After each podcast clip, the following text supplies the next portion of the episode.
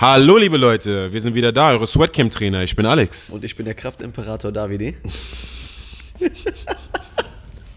Und heute geben wir euch drei Tipps zum Thema Muskelaufbau und Ernährung. Jawohl.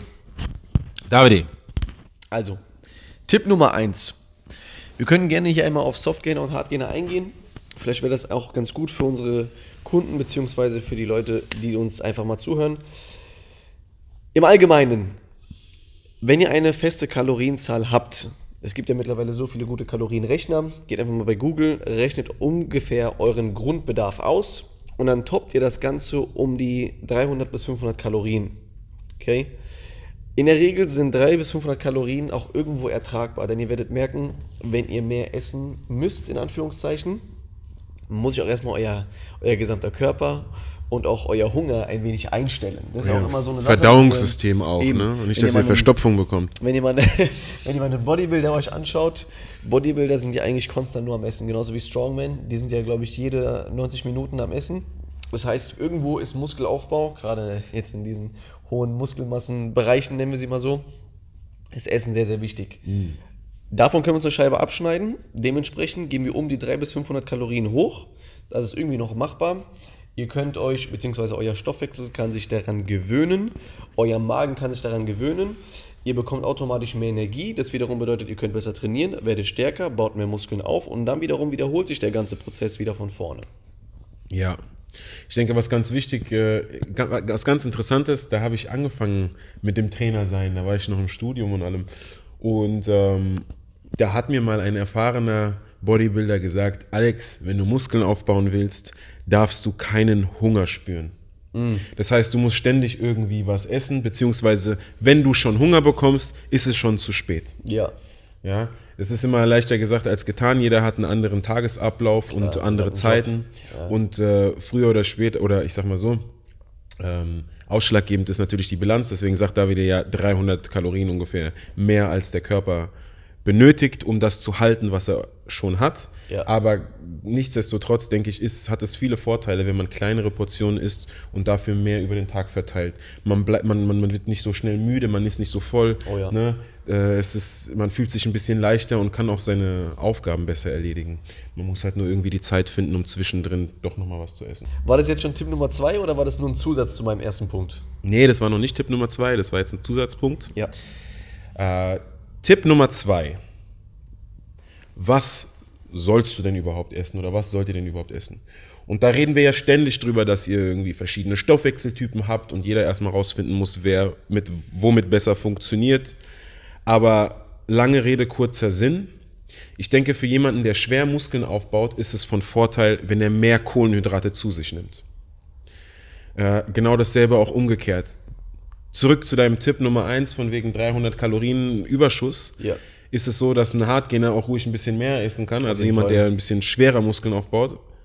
Aber jemand, der ziemlich leicht Muskeln aufbaut, besser bedient ist, wenn er nicht über diese 300 Kalorien geht.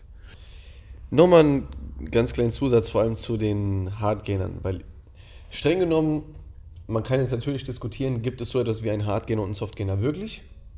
Meiner Meinung nach definitiv ja.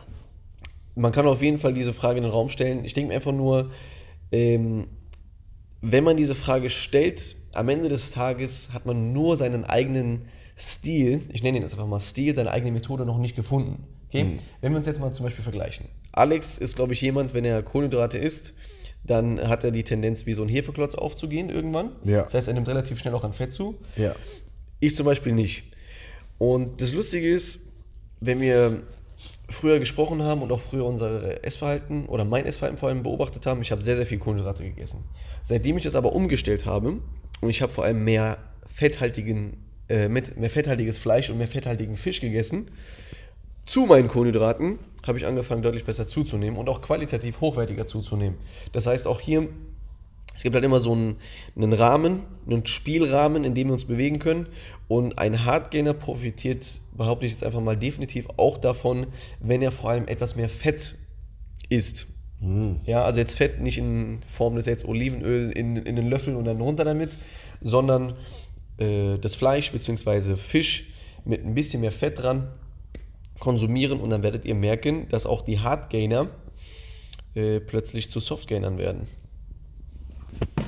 Tipp Nummer drei.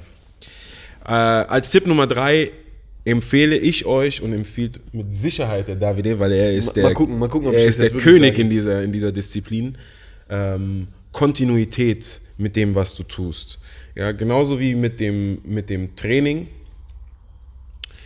ist es so, dass die Ernährung, natürlich bringt es dir viel, wenn du eine Woche lang dich gesund ernährst, aber es ist natürlich schlecht, wenn du eine Woche später dann wieder rückfällig wirst, weniger isst, kreuz und quer isst, äh, doch nicht diese guten Lebensmittel nimmst, sondern dann eher die günstige Variante oder was auch immer. Also wenn du dir was vornimmst und du hast einen Plan und du weißt, was du essen sollst, wie viel du essen sollst und wann du es essen willst, dann halte dich daran und halte dich über einen längeren Zeitraum daran.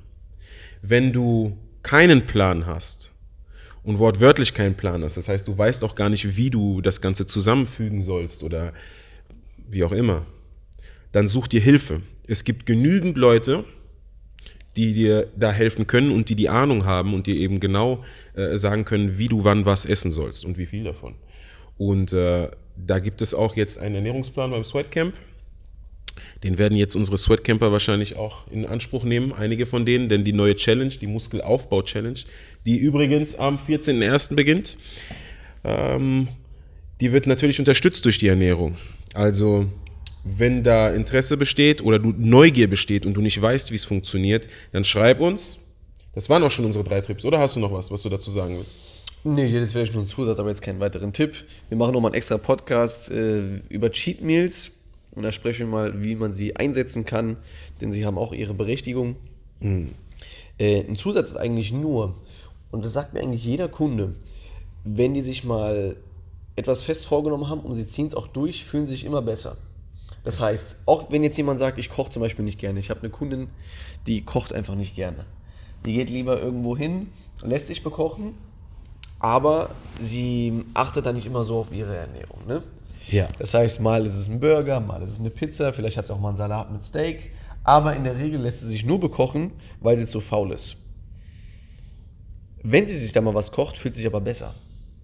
Sie fühlt sich dann toll, weil sie hat was gemacht, etwas für sich gemacht. Dann macht sie das für einen etwas längeren Zeitraum, fühlt sich deutlich besser und dann geht sie in Urlaub, wird faul, lässt sich wieder bekochen und dann fällt sie wieder in ihren eigenen Rhythmus rein. Und es ist halt eben das, was du auch gesagt hast, bleib, an den, bleib einfach dran, mach einfach weiter. Jedes Mal, wenn wir auch mit Kunden sprechen und die sagen, ach, ich bin am, am Wochenende, hatte ich so ein Stück Kuchen oder ich, oder ich war trinken und sonstiges. Ich habe mich in dem Moment gut gefühlt, anschließend habe ich mich schlecht gefühlt und habe es bereut. Ja. Und das ist immer wieder dieselbe Verhaltensweise, äh, die auftaucht und immer wieder dasselbe. Bleibt dran, zieh es durch, denn dann fühlt ihr euch automatisch besser. Ja, das ist wieder, da könnte man ganz weit wieder weit ausschweifen ausschweifen, und ja, dazu auch darüber sprechen, warum überhaupt jedes Mal so ein Rückfall da ist. Ne? Das ist natürlich wieder das Unterbewusstsein, was einen so ein bisschen zurück in die Vergangenheit zieht und weshalb man dann schwach wird. Und da haben wir auch schon viel drüber gesprochen in vorherigen Podcasts. Hört einfach mal rein. Ich würde sagen, mit den Worten, nutzt die Tipps. Danke fürs Zuhören. Wir hören uns beim nächsten Mal. Eure Trainer. Ich bin Alex. Ich bin der Kraftimperator. Bis dann. Ciao, ciao. Ciao.